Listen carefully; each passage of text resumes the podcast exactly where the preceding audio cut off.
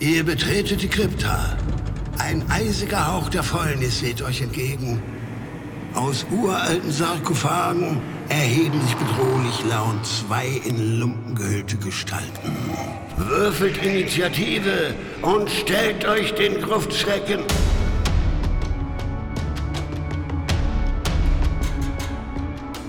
Gruftschrecken, der deutschsprachige Oldschool-Rollenspiel-Podcast.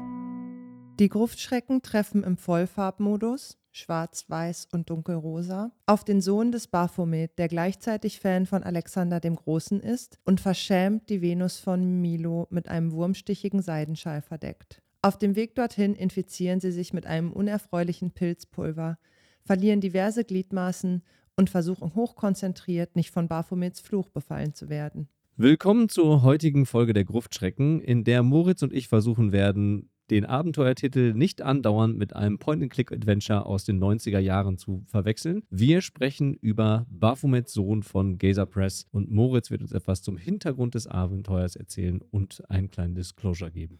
Ja, Baphomets Sohn ich konzentriere mich von Anfang an, damit das hier läuft wie nix. Wurde geschrieben von Markus Schauter wieder, der ja Gazer Press ist, im Prinzip, wie wir alle wissen. Und es ist ein Swords and Wizardry Abenteuer für die Stufen 3 bis 4, was schon mal ein cleverer Move ist, da es ja die Lamentationen der Flammenprinzessin nicht auf Deutsch gibt und in absehbarer Zeit auch wohl nicht geben wird. Und Swords and Wizardry wird so alle Göttinnen wollen vielleicht im Dezember 2022 ausgeliefert werden. Ich habe auf jeden Fall zwei limitierte Ausgaben bestellt. Das soll also gefälligst in meinem Regal landen demnächst. Vor allen Dingen soll es unter meinem Weihnachtsbaum liegen. Oh, ja, das könnte, das könnte funktionieren. Ja, es ist ein A5 Hardcover mit 103 Seiten und vollfarbig. Oder wie heißt das, wenn zu schwarz und weiß noch dunkelrosa dazu kommt? Ich äh, weiß es nicht. Monochrom plus eins. Wir haben ja uns bei dem Bruckstadt-Abenteuer ein bisschen ja, beschwert ist das falsche Wort, aber über die Illustrationen unterhalten. Hier sind die Illustrationen jetzt aus anderer Hand und zwar von Marianne Musek und wir werden später ganz sicher zwei bis drei Takte zu denen sagen. Ja, ich werde, wie in England gesagt wird, ein wenig disklosieren müssen, denn ich habe natürlich meine Finger in dem Abenteuer drin, wie in allem überhaupt, was auf Deutsch erscheint. Ich bin nicht direkt beteiligt, ich durfte das Abenteuer aber vorab lesen und das Vorwort schreiben. Meine Kommentare haben sich dann auf die krasse Tödlichkeit und auf einen Mechanismus bezogen, den ich gerne noch ein bisschen aufgeweicht hätte, weil ich ja im Alter immer milder werde und damit nicht alle Charaktere sofort sterben. Ein paar Dinge wurden dann tatsächlich auch verändert. Wenn also eure Charaktere wieder erwarten, das Abenteuer überleben, wisst ihr, wem ihr zu danken habt. Also Schecks und alles bitte zu mir. Und ja, ich habe natürlich ein Belegexemplar bekommen werde trotzdem frei von der Leber weg über das Abenteuer sprechen. Benjamin hat sich selber gekauft, das heißt, der darf ohnehin ranten, bis die Schwarte kracht. Wie man mich kennt. Wie man mich dann das kennt.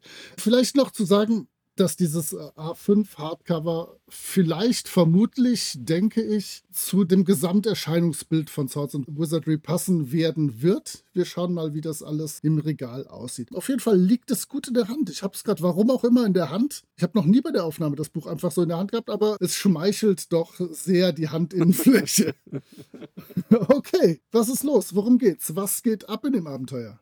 Ja, worum geht's? Vielleicht vorher noch ein kurzer organisatorischer Hinweis, dass es sich um ein Abenteuer für Charaktere der dritten und vierten Stufe handelt und als oldschoolige Regelwerkgrundlage Swords and Wizardry herangezogen wurde. Das hast du ja gerade schon gesagt. Es wird außerdem empfohlen, auf Waldläufer, Druiden und Paladine, da das Abenteuer ja im Dreißigjährigen Krieg spielt, zu verzichten. Das mag vielleicht mit dem Blick auf die Pilzinfektion, später wollen wir noch darüber sprechen, Sinn machen, aber gerade Paladine passen doch eigentlich super in das Setting des Dreißigjährigen Krieges. Man muss halt nur den entsprechenden Gotteskrieger erstellen und schon würden die super reinpassen. Den Hinweis habe ich nicht so ganz verstanden. Ja, tatsächlich wäre das ganz cool, hinten das vielleicht irgendwie als zusätzliche oder angepasste Klasse abzudrucken. Das genau. hätte in der Tat hervorragend gepasst. Aber auf die Idee bin ich natürlich nicht gekommen als ich das durchgelesen habe. Aber ja, hört sich gut an. Dafür hast du mich. Ja.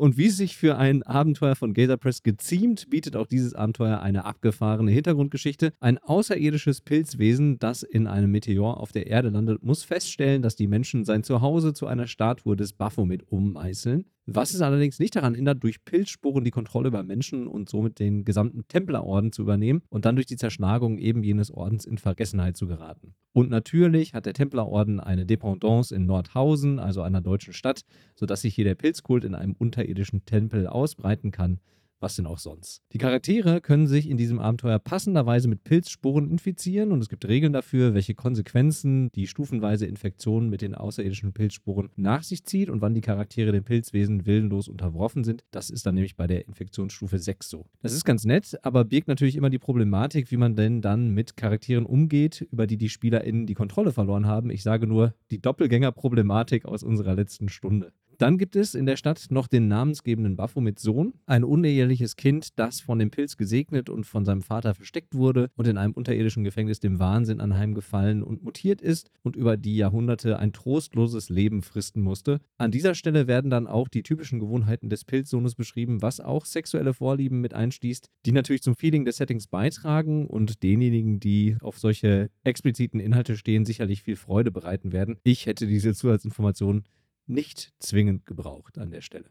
Ja, sowas waren natürlich Dinge, die ich angemerkt habe, aber verdammt, es passt irgendwie zu dem Setting, ist so ein bisschen Trademark und wenn ich und du in geringerer Form da ein bisschen drüber meckern, dann kommt, glaube ich, der Herr Autor damit gut klar. Er hebt sich auf jeden Fall von anderen Swords and Wizardry Abenteuern ab, die in nächster Zeit erscheinen werden. So viel kann ich schon mal sagen. Ja, das auf jeden Fall. Dann vielleicht noch zu den Pilzinfektionsstufen. Das, glaube ich, war, wenn ich mich richtig erinnere, ein Punkt, wo ich gesagt habe, wir brauchen da noch mehr Stufen. Das ist sonst zu brutal, zu tödlich. Ich meine, es wären ursprünglich vier angedacht gewesen. Und ich habe gesagt, mach bitte sechs oder acht oder so vielleicht raus, damit das nicht direkt ins Nirvana führt und äh, schwierig zu leiten wird.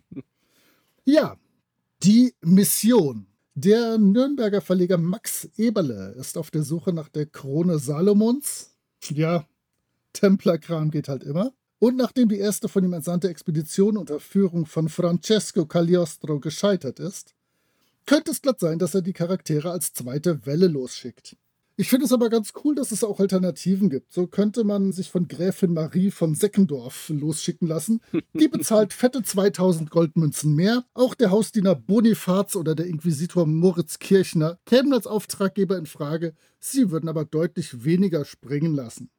Das gute Abenteuer beginnt in der Stadt Nordhausen. Also wir haben es vom Aufbau her wieder ziemlich genauso wie der Heilige, also Schrägstrich Teil 1 der Abenteuerreihe. Wir haben einen Ort, wo das Ganze beginnt, wo die Gruppe sich warm spielen kann und viele Dinge treffen und erleben kann. Und dann geht es irgendwann unter Tage und zwar nicht auf die Ruhrpotsche Art und Weise. ähm, ja, du hast dir die Stadt angeguckt. Ah, wenn du das so ansprichst, muss ich ja sofort Glück aufrufen. Was anderes bleibt mir ja gar nicht übrig. Aber wir kümmern uns lieber um die Stadt Nordhausen. Die dürfte den Rückzugsort für die Charaktere bilden, an dem sie sich dann ausrüsten und ausruhen können. Und hier gibt es alles, was man von einer typischen Stadt des Dreißigjährigen Krieges erwarten dürfte. Es gibt jede Menge interessante Charaktere, denen die Charaktere, also die SpielerInnen-Charaktere hier begegnen können, mit denen sie interagieren können. Und auch eine kleine Liste an interessanten Mietlingen, die man anheuern oder verheizen könnte. Das hat mir ganz gut gefallen. Gut gefallen von den Charakteren hat mir Moritz Kircher, ein Inquisitor und dessen Begleiter Domenico Scandello, wobei der erstere ein Klischee Inquisitor darstellt, samt asketischer Lebensweise und finsterem Blick und Hunden, an die er die Hoden seines Dieners verfüttert hat. Sein Diener hasst natürlich seinen Herrn, weiß aber auch, dass das Verbrennen auf dem Scheiterhaufen für ihn die einzige Möglichkeit ist, seine Seele zu retten. Das klingt natürlich ziemlich abgefahren und auch brutal und hat einen entsprechenden düsteren Hintergrund.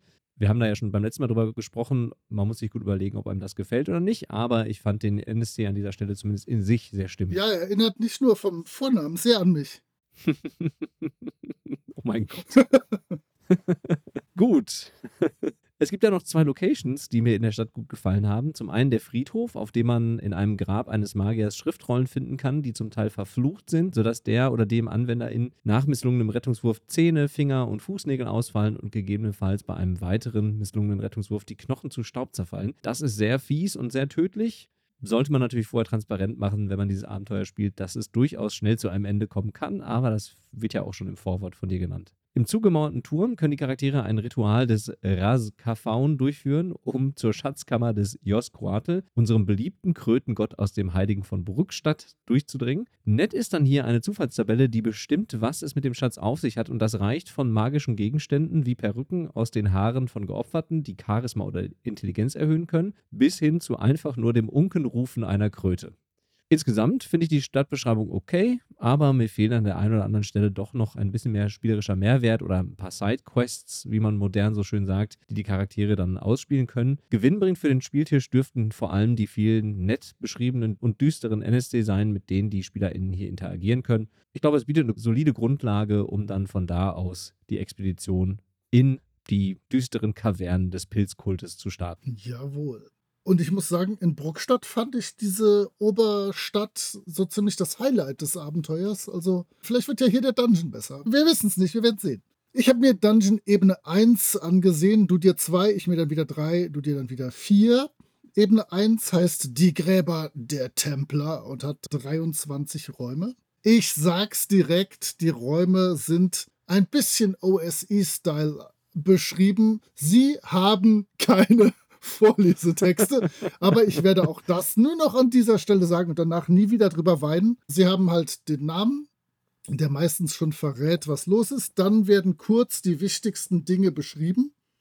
Dann werden diese wichtigen Dinge etwas länger beschrieben, was mich zu Beginn etwas verwirrt hat, weil ich halt zweimal immer hingucken musste, um zu wissen, was jetzt in dem Alkoven ist, weil erst steht, da ist ein Alkoven, es ist dunkel. Und dann steht weiter drunter, steht dann, was da genau los ist. Aber egal, man gewöhnt sich sehr schnell dran und kann das dann auch relativ flott leiten, würde ich denken. Und dann kommen Boxen mit Gegnern, mit Monstern, mit NSC. Es kommen sehr, sehr, sehr, sehr oft Würfel- und Zufallstabellen.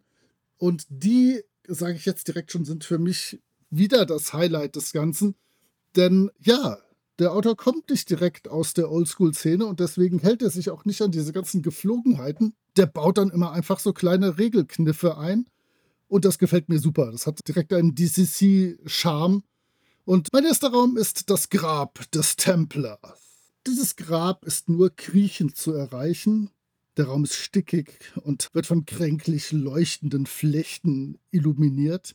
In der Mitte ist eine Marmorplatte mit Inschrift Ritter Ulrich von Paffrath und ein Templerkreuz darunter. Templerkreuze rocken immer. Jetzt muss die Platte angehoben werden. Darunter liegt ein Skelett mit Schwert. Wird das Schwert entnommen, löst eine Falle aus. Und hier würfel ich dann wieder ein W3, was passiert. Und so könnte die Platte den Charakter zerquetschen. Ein Windstoß könnte infektiösen Staub aufwirbeln. Oder der Schädel des Skeletts explodiert einfach in Fragmente und verletzt alle und alles außenrum. Aber das Schwert des Paffrat, was man hier bekommen kann, ist eine ziemlich abgefahrene Waffe. Und ich finde den Mechanismus wirklich, wirklich, wirklich cool, denn diese Waffe wird stärker, je krasser die Pilzinfektion der Person, die sie trägt, ist. Das heißt, für jede Stufe Pilzinfektion wird die Waffe um plus eins stärker.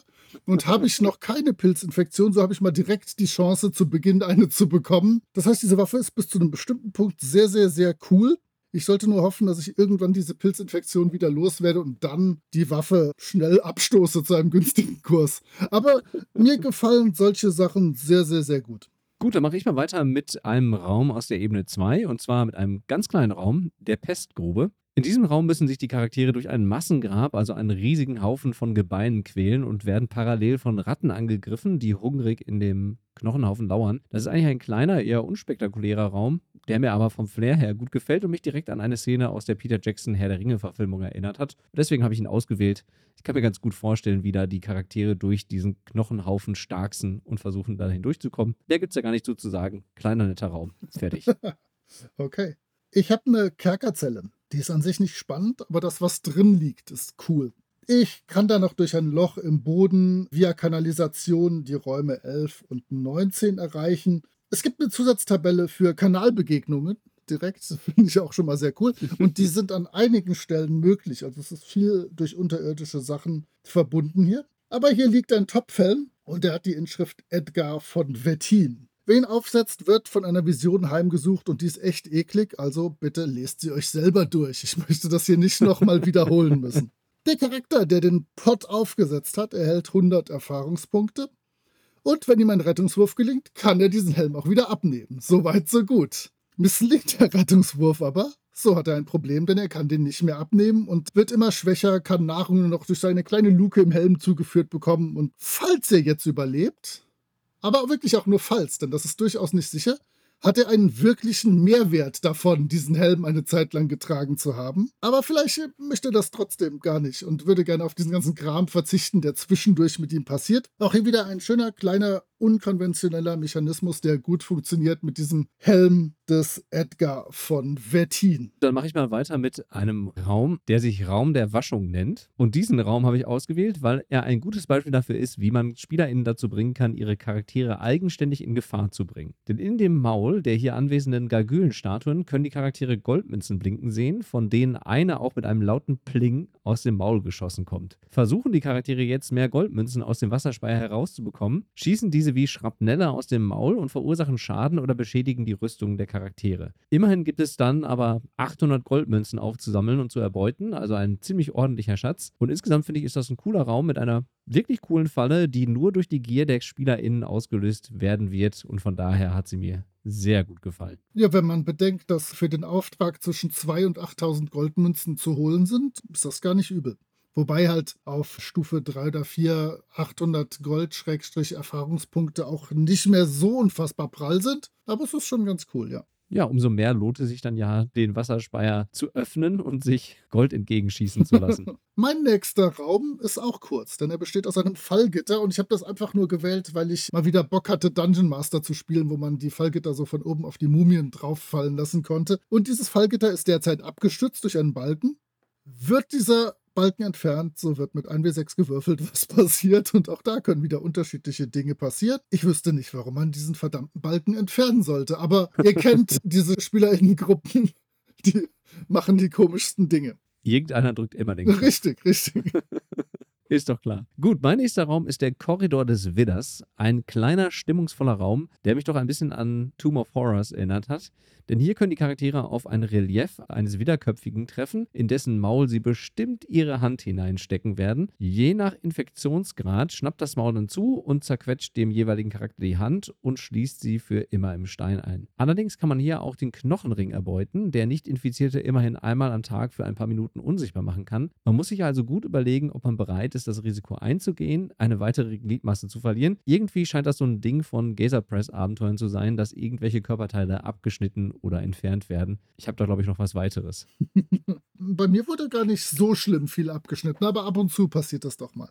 Ja, aber pass auf, abschneiden wäre in meinem nächsten Raum das kleinste Problem. Denn ich möchte die Bibliothek vorstellen. Ich bin ja ein Freund von Büchern. Hier sind Wandregale mit zahllosen, fauligen Buchrücken. Und es befindet sich dort ein Lesepult, auf dem ein aufgeschlagener Foliant liegt. An der Stelle schiebe ich mal kurz ein, dass ich genau sowas mal in einer Rollenspielrunde während des Studiums im letzten Jahrtausend gemacht habe. Und zwar auch da fand die Gruppe in einem Forgotten Realms Abenteuer ein Buch welches aufgeschlagen auf einem Tisch lag. Und dann habe ich halt wirklich schon, bevor alle in diesen Raum gegangen sind, so die ein bisschen abgelenkt, irgendeinen Kram erzählt, das Buch hingelegt. Und ja, dann haben die natürlich sich das so hingezogen, um das besser lesen zu können. Ja, das war ein Fehler, denn wenn man diesen Folianten berührte, zerbröckelt er und ist nicht mehr zu lesen, dumm gelaufen, Pech gehabt. Der hat auf der Doppelseite die Sprüche Sprachen lesen und spätzündender Feuerball. Ich liebe spätzündender Feuerball, ein ganz großartiger Spruch. Allerdings ist der hier eine Falle und wird gesprochen, steigt die Temperatur im Raum schlagartig auf 600 Grad Celsius, TPK, alle tot, stabil. Immerhin hat die lesende Person einen Rettungswurf, um das Problem rechtzeitig zu erkennen und aufhören zu können zu lesen. Das finde ich doch sehr nett, bevor einfach so alle tot sind, nur weil man eine Seite in einem blöden Folianten gelesen hat, der da rumliegt. Außerdem gibt es bei den Büchern, die natürlich wieder eine Zufallstabelle haben, eine sehr schöne Anspielung auf Der Name der Rose Dafür an dieser Stelle vielen Dank. Gut, wir machen weiter mit der Zisterne. Und in der feuchtwarmen Zisterne gibt es natürlich jede Menge Wasser. Und wie es sich für Wasser im Pilz-Dungeons gehört, kann man sich bei Verzehr natürlich eine weitere Infektionsstufe hinzuziehen. Im Wasser gleiten allerdings auch ein paar Schatten umher, die sich bei näherer Betrachtung als Seelenquallen herausstellen und aus dem Horror und den Schmerzen der Opfer Baphomets geboren wurden und durch ihre Nesseln einen Schock und Schaden verursachen. Außerdem gibt es dann noch einen wirklich heftigen Effekt, der auf einer Zufallstabelle ausgewürfelt wird. Dazu zählen dass Klasse, Trefferpunkte neu ausgewürfelt werden oder alle Attribute ausgewischt werden und der oder die Spielerin sich an die Werte erinnern muss. Diejenigen, an die sie sich erinnert, werden um einen Punkt steigen, die anderen sinken um eins. Ich bin bei dieser Tabelle hin und her gerissen, ob ich das gut fände, denn zum einen sind die Wahrscheinlichkeiten bei einem W8 ziemlich hoch, dass sich der Charakter krass verändern könnte und man sollte vor dem Spielen definitiv klar machen, dass hier den Charakteren so einiges zustoßen kann. Wenn alle cool damit sind, könnte man damit sicherlich viel Spaß haben haben. Aber jetzt mal ganz ehrlich, wer merkt sich denn alle Attribute seines Charakters? ich nicht. Vor allem musst du dann irgendwie wie bei so einer Klassenarbeit sagen, und jetzt mal alle Charakterbögen zuschlagen. Und dann ja. deckt dir zu. Du auch, Kevin der Zwerg.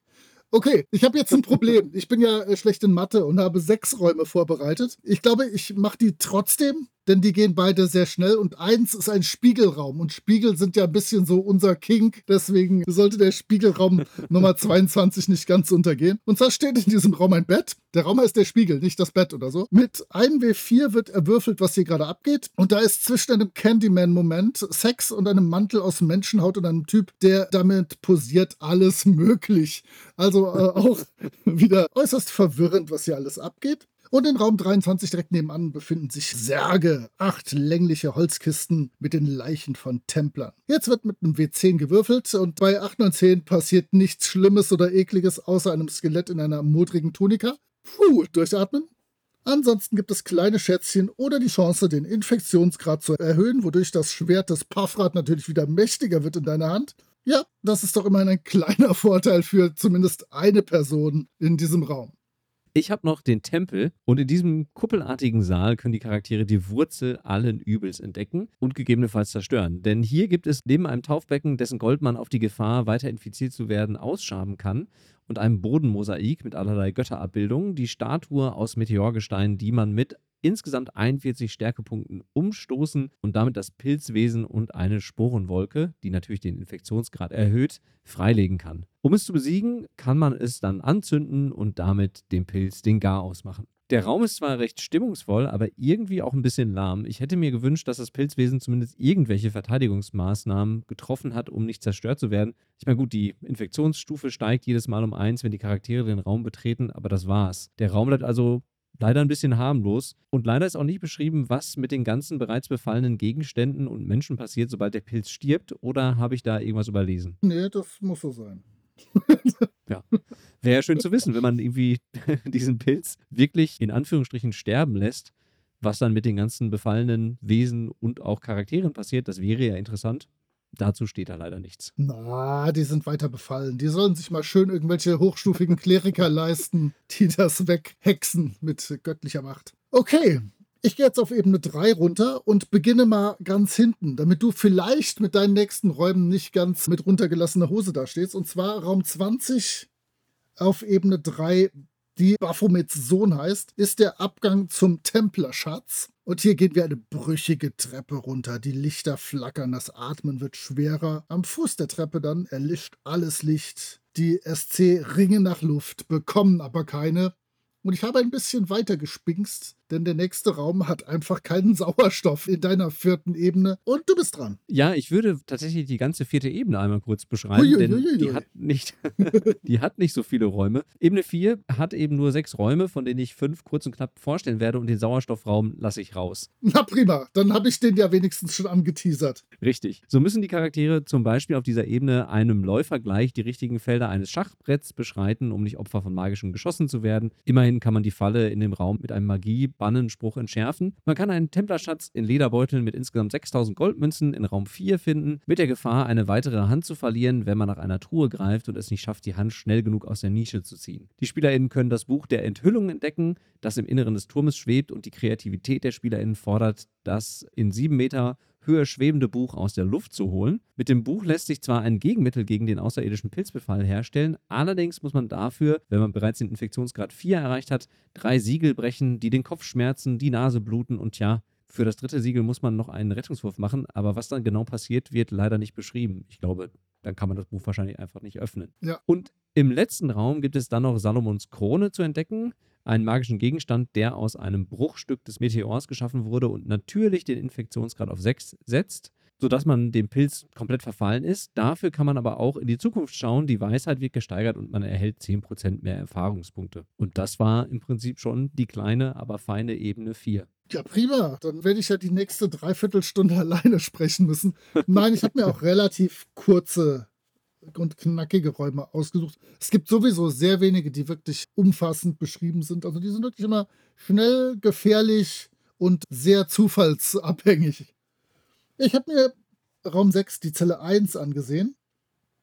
Und da steht eine mit Tuch bedeckte Medusenstatue. Netterweise gibt es eine Inschrift mit Achtung, Gefahr, sodass Leute wissen können, dass man das Tuch vielleicht nicht entfernen sollte. Das könnte zu einem Zweck dort drüber hängen. Aber Vorwitzige dürfen natürlich mit 1W6 würfeln und den Grad ihrer Versteinerung damit feststellen. Und das geht wirklich von ein Arm wird schwer und wiegt 15 Kilo und hängt nur noch runter, bis hin zu komplett versteinert. Mal wieder ein Wurf, wo man vielleicht nicht zu hoch würfeln sollte auf dem W6. Dann habe ich den Raum Toter Medikus. Da erfährt man ein bisschen was zur Geschichte von Baphomets Sohn. Und wir haben noch nicht Baphomets Fluch gesagt. Ich bin ein bisschen begeistert. Da ist ein Arbeitstisch mit Glaskolben und Anführungszeichen Dingen. Diese Apparatur funktioniert nicht, aber es befinden sich hier vier Tränke. Und diese Tränke sind von sehr unerfreulich bis nützlich von ihrer Wirkungsweise und ihre Beschriftungen sind nicht mehr ganz gut zu lesen. Und auch hier hat dieser Teufelskerl von einem Autor einen coolen Kniff eingebaut, denn gelingt dir ein Rettungswurf, kannst du diese Beschriftung lesen. Finde ich sehr klein, kurz, elegant, schnell, gut gelöst. Dann gibt es hier den Alkoven, den ich äh, zu Beginn schon erwähnte. Darin steht ein uralter Bettrahmen und drin liegt das Skelett von Curtus Schlagerer, dem Medikus und Alchemisten, der sich im Leben um Baphomets Sohn kümmerte. Und auch da gibt es jetzt wieder ein bisschen Background. Und in den vier Holzkisten, die auch dort stehen, findet sich etwas Hintergrund. Und ich finde es sehr cool. In der ersten Holzkiste sind in einem Glas Stücke des Gehirns des Magiers Balduin von Anjou. Und da steht extra daneben Stücke einzeln konsumieren. Und dann kann ich ein W8 Stücke dieses Gehirns mir reinpfeifen und gucken, was passiert. Truhe 2 hat eine Falle und dann wird mit W6 ausgewürfelt, was mir alles um die Ohren fliegt und wie brutal es mich und die ganze Gruppe erwischt. Darin ist das Horn eines Narwals, was immer gut sein kann. In Kiste 3 finde ich das Buch Sein Reich, sein Wille. Auch hier wird wieder mit W8 gewürfelt, was ich erfahre, was da drin steht, was zu lesen ist. Und Truhe 4 hat wieder eine Falle, wieder mit W6. Und darin sind die Aufzeichnungen des Kurtus über das Kind Remigius, was wir vermuten es äh, Baphomets Sohn sein könnte. Und hier verhalte ich Informationen wie zum Beispiel, dass dieser Remigius Alexander den Großen großartig findet und auch ein Weltreich beherrschen will, so als mittelfristige Lebensplanung. Der nächste Raum ist Raum 11, das ist eine Toilette. Und da hat jemand sehr klassisch mit Code an die Wand geschrieben, Hixund Draconis, ein alter Landkartenklassiker, der auch in Dungeons and Dragons immer wieder gerne genommen wird. Und im Fäkalschlamm am Boden dieser ganzen Geschichte finde ich dann eine zerbrochene Wachstafel, die dabei hilft, Raum 3 auf Ebene 4 zu durchqueren. Dein Springer-Schachrätsel. Ja, mein letzter Raum für heute hat zwei Statuen drin. Eins ist eine nackte Venus, die glücklicherweise wieder mit einem Seidentuch bedeckt wurde von irgendjemand, der etwas schamig ist. Und wir haben Alexander den Großen. Und vor ihm hat jemand Glasscherben, ein Schneckenhaus und Knochenwürfel drapiert, so als, als Votivgaben. Und ja, auch hier wieder so ein kleiner Hintergrund zu Baphomets Sohn. Und ich finde das alles sehr schnuffig gemacht. In dem Raum passiert gar nichts, aber ich erfahre etwas mehr zum Hintergrund. Dann sind wir ja mit der Besprechung der Räume soweit durch. Du wolltest noch was sagen zum Anhang und zum Umschlag, wenn ich mich nicht täusche. Ja, ja, ja, ja, das geht flott. Denn zum einen erstmal finde ich das sehr cool, wenn die Umschlagseiten genutzt werden, die ja sonst einfach verplempert werden und wo nichts ist außer weiß. Und hier gibt es Werte von Gegnern und die äußerst coole Tabelle 1W20, was lauert in der Finsternis. Die könnte glatt von meinem Ettin-Kollegen Martin geschrieben worden sein. Der ist Fachkraft darin, merkwürdige Zufallstabellen für Stimmungen und äh, Geschehnisse zu schreiben. Also das hat mir Spaß gemacht. Dann hat der Anhang viel Kram. Ich lese einfach mal ganz schnell vor und dann komme ich zu den wirklich, wirklich spannenden Dingen. Das Buch der Enthüllung, indischen Lotus, einen Knochenring, ein Ösenkreuz, das Ritual des Raskafaun, wieder ein Rückgriff auf den Kult des Jasquatl aus Bockstadt, hast du schon gesagt. Und Salomons Krone und Todwasser. Das ist sehr unerfreuliches, dunkles und leicht nach Fisch riechendes Wasser, was sich in der Kanalisation befindet und sich einfach in die Tiefe reißt. Ja, das heißt nicht zu Unrecht Todwasser. Es gibt eine Zufallstabelle mit Aufträgen des Pilzes. Es gibt Tabelle zu dem, was ich finde, wenn ich Grabungen ausführe. Es gibt Tabellen zu dem, was ich im Kanal finde. Es gibt etliche Karten, die ich mir ausdrucken und, nee, ausschneiden ist vielleicht eklig. Also besser ausdrucken kann mit Informationen zum Infektionsgrad der Pilzinfektion. Ziemlich, ziemlich krasser Stuff. Also davon möchte ich eigentlich gar keine einzige Karte ziehen müssen. Und mein Favorit, das Buch des schwachsinnigen Propheten. Davon sind auch immer kleine Zitate den Kapiteln vorangestellt. Auch das wieder ein Detail, was ich sehr positiv finde. Und hier erfährt der oder die Leserin Dinge aus dem Buch, aber auch das Buch erfährt Dinge über dich. Und spätestens in Kapitel 3 weiß das Buch den Ort, den Umstand und die Art des Todes des Charakters. Und sollten diese drei Faktoren irgendwann im Abenteuer zusammentreffen, dann stirbt der Charakter. Das finde ich verdammt geil. Also, jetzt ja, ohne Schwachsinn, das ist knallhart, aber ein verdammt cooler Mechanismus. Wenn ich die ganze Zeit als Spielleitung vor mir wirklich dann so von ein oder zwei Charakteren so eine Liste habe mit, weiß ich nicht, warte, komm, hast du Würfelgriff bereit? Dann checken wir das mal schnell ab. Das hat ein bisschen was von Cluedo, nur in fies. Ja, genau, genau. Dann gehen wir über zu den Illustrationen und zum Layout. Ja. Ich würde mal einfach anfangen. Es gibt hier ein sehr klares Layout mit rosa und schwarz, was einen knalligen Effekt hat und mir ganz gut gefällt. Insgesamt auch wirklich gut geschrieben, sodass man es schnell und flüssig lesen kann, wie ich finde. Teilweise hätten die Informationen zu den einzelnen Räumen durch das Layout noch ein bisschen übersichtlicher dargestellt werden können, ja. aber das ist schon wirklich gut gelungen in den meisten Fällen. Und was mir wirklich sehr gut gefällt, ist, dass die Illustrationen deutlich besser sind als im ersten Abenteuer von Gazer Press und die gefallen mir eigentlich fast alle ziemlich gut. Einzig die Illustration auf Seite 78 finde ich eher verwirrend und nicht so gut gelungen wie die restlichen Illustrationen im Abenteuer. Der Rest gefällt mir aber. Moritz blättert schnell nach und wirft einen Blick auf Seite 78 ja, nee. und sagt mir dann, worum es sich dabei handeln soll. Nein, das ist Zwergnase mit Blut an der Axt. Nein. Also, es passt aber, finde ich, stilistisch zu den anderen Sachen. Die sehen ja so ein bisschen so ein bisschen arzi aquarellig aus. Also ja. vor allem auch die Cover-Illustration. Und man muss das schon mögen, aber es ist definitiv cool durchgezogen und passt auch zu dem Abenteuer vom Stil und vom Ambiente her. Die Karten sind stabil. Lass es uns so sagen. Die sind nichts Besonderes, die sind okay. Du erkennst, was da zu sehen ist, du erkennst, wo du hingehst. Wenn ich ganz ehrlich bin, so ganz 100% sicher bin ich nicht, wie ich in der ersten Ebene in Raum 6 komme. Ich vermute, dass von Raum 3 aus so ein kleiner Gang nach unten geht. Das verrät mir aber wirklich auch fast nur die Illustration. Ja, es könnte übersichtlicher sein, da hast du recht. Ja. Aber insgesamt gibt es da wirklich nichts zu meckern. Also, das sieht gut aus, das sieht anders aus, das macht neugierig. Es hat wieder einen dunkelpinken Buchrücken, was im Regal spannend aussieht. Für die Leute im deutschsprachigen Raum, es hat ein Lesezeichen und zwar auch das ist ein bisschen heller rosa als der ganze Rest, aber ja, es hat ein Lesezeichen, ein Lesebändchen. Was mir persönlich völlig Wumpe ist, aber ich kenne viele Leute, die da gigantische Freude mit haben. Mir ist das auch nicht so viel wert, aber ich weiß auch, dass es Verlage gibt, die dafür extra Stretch Goals bei Kickstarter-Projekten ja. machen. Ja. Also von daher muss es Leuten gefallen und von daher werde ich es auch nicht weiter kritisieren. Gut, dass es da ist. Stört ja auch nicht. Dann wären wir schon beim Fazit angelangt. Soll ich beginnen? Möchtest ja, bitte. du beginnen?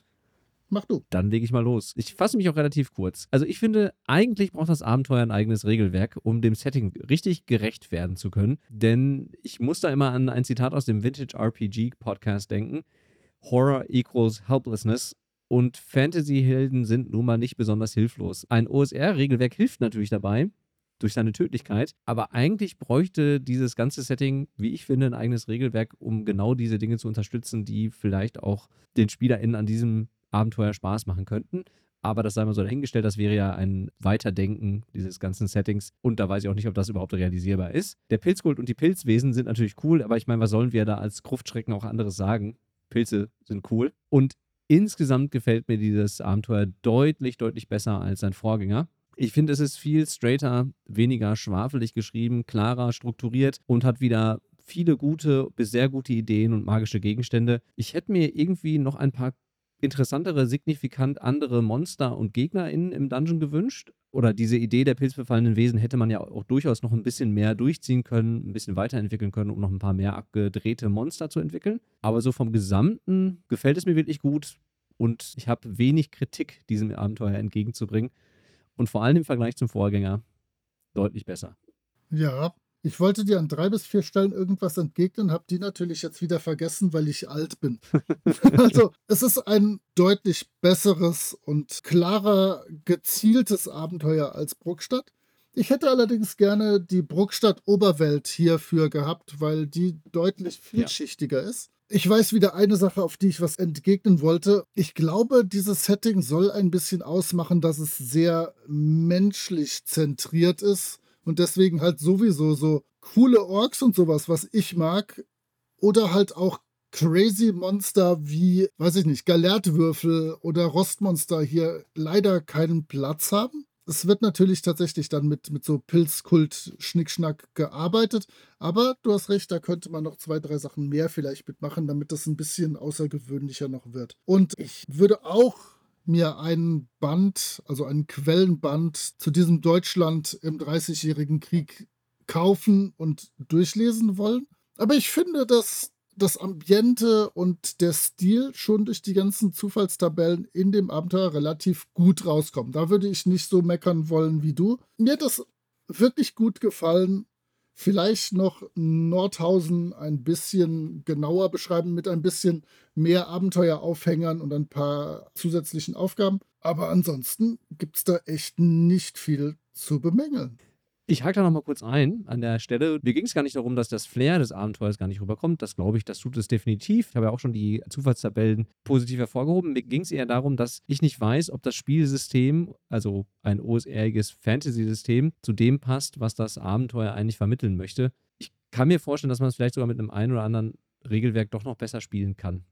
Aber da bin ich auch überfragt, weil ich mich in dem Genre dann nicht so hm. gut auskenne, um zu wissen, welches Regelsystem sich dafür eignen würde. Ich glaube, mit einem oldschooligen Regelwerk lässt sich das gut spielen und man wird damit viel Spaß haben. Aber wie du schon sagtest, es ist halt nicht so Fantasy-zentriert, sondern konzentriert sich ja eher auf Body Horror und das Ganze ist ja sehr auf Menschen zugeschnitten. Ich weiß nicht. Vielleicht gibt es ja noch was, was Profis in der Hinterhand haben, mit welchem Regelsystem man das spielen könnte, um das noch deutlicher zu machen und noch besser hervorheben zu können. Ja, ich verstehe jetzt, was du meinst. Man müsste zum Beispiel einige Dinge noch in Regeln fassen, die Swords and Wizardry oder halt der klassische D&D-Klon nicht hergeben. Denn mein Beispiel ist halt die Medusa, wo wir Trottel natürlich das Tuch dann hochgehoben haben, eine 1 auf dem W6 gewürfelt haben und unser rechter Arm versteinert. Ja, dafür bräuchte es jetzt eine Regel. Was passiert, wenn ich den rechten Arm nicht bewegen kann. Sowas gibt es nicht. Da müsste ich dann als Spielleitung auf Rulings selber übergreifen. Ja. Und für sowas könnte man halt auch direkt als Mensch, der das schreibt und verlegt, ein bisschen mit ein Auge haben. Das ist wahr. Aber ich glaube, insgesamt gehen wir ja beide positiv aus dieser Besprechung Absolut. heraus und können ein positives Fazit ziehen. Also können wir es klar empfehlen. Ich würde es in dem Fall auch spielen und mir auch diesen Buddy Horror, der hier ein bisschen geringer ausfällt, wenn ich das richtig einschätze, durchaus geben und hätte bestimmt auch Spaß daran, das am Spieltisch mitzuerleben. Bleibt noch ein kleiner Hinweis auf unsere nächste Folge, die ja die Folge 35 sein wird. Und wir haben uns, nein, Moritz hatte eine Idee für unsere Fünferfolgen. Und wir haben uns überlegt, dass wir immer ein an die OSR vielleicht angelehntes Produkt besprechen werden in unseren Fünferfolgen. In den Zehnerfolgen gibt es dann nach wie vor oder wie bisher auch nette Gästinnen, die wir uns einladen werden. Wir wissen allerdings noch nicht, was es in der Folge 35 geben wird. Es bleibt spannend. Ich hatte ja ein paar Vorschläge, aber wir lassen uns selber überraschen. Mal sehen, es bleibt weiterhin aufregend bei den Gruftschrecken. Wir hören uns beim nächsten Mal. Bis denn. Ciao. Tschüss.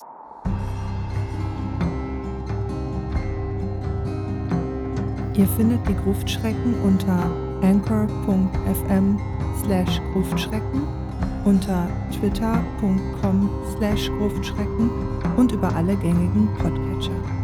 Vielen Dank an Sascha von Yellow King Productions für die Produktion des Intros. Dank auch an Nick DiSalvo und seine Band Elda für die freundliche Genehmigung, ihren Song 3 für das Outro nutzen zu dürfen. Wir freuen uns über inhaltliches Feedback, positive Bewertungen und neue HörerInnen.